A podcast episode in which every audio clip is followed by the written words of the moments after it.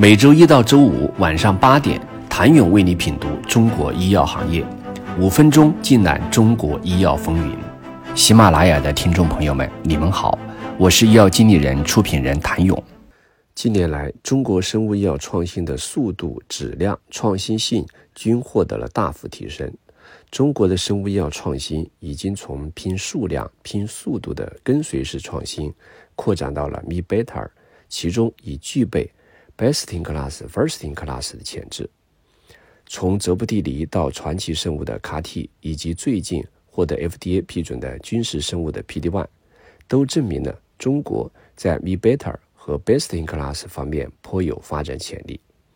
并且中国生物医药在 First in class 方面，无论是在技术平台还是靶点以及机制方面，中国企业储备颇多。可以确定的是，中国的生物医药创新具有不容忽视的发展潜力。当然，仅在中国市场还不足以证明中国全。当然，仅在中国市场还不足以证明中国药的全球创新。要实现从中国性到全球性，不仅仅需要有全球多中心临床的能力，同时还要具备产品审批上市之后，能在各个市场。体现产品商业价值的能力，在这一能力的打造过程中，中国生物技术企业存在多方面的挑战，首当其冲的便是来自资金方面的挑战。近年来，未上市企业 A 股和 H 股 IPO 难度陡增。从数量上来看，A 股生物医药板块 IPO 公司已经从2021年顶峰时期的42家一路下降。到今年十月二十号，该板块仅有十四家 IPO，同时首发募集总额从二零二一年的七百二十五亿元下降到一百四十八亿元。H 股与 A 股表现基本一致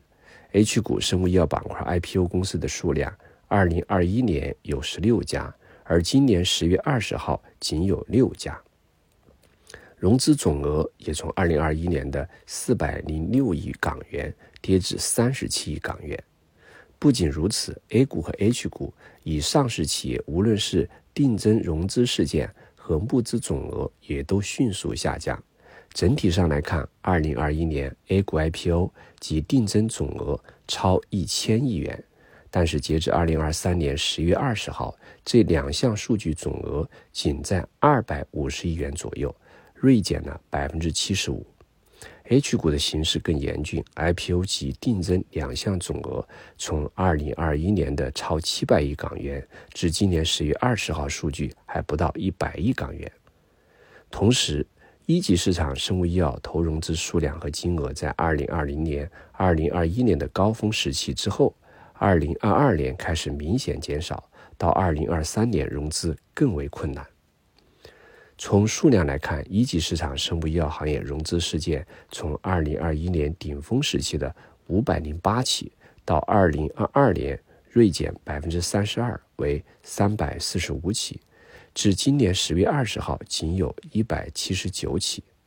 融资金额也从近一千亿元跌到了不到二百五十亿元，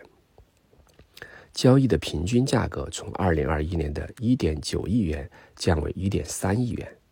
与二零一九年水平相当，而海外权益的出让成为现阶段中国国内生物医药企业主要的资金来源，这也证明了国内的创新达到了国际水平。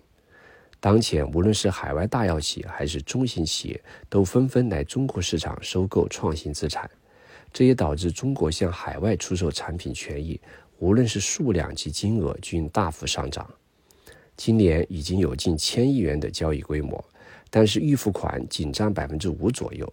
这也意味着今明两年能够回血再投入创新的也只有百亿元规模。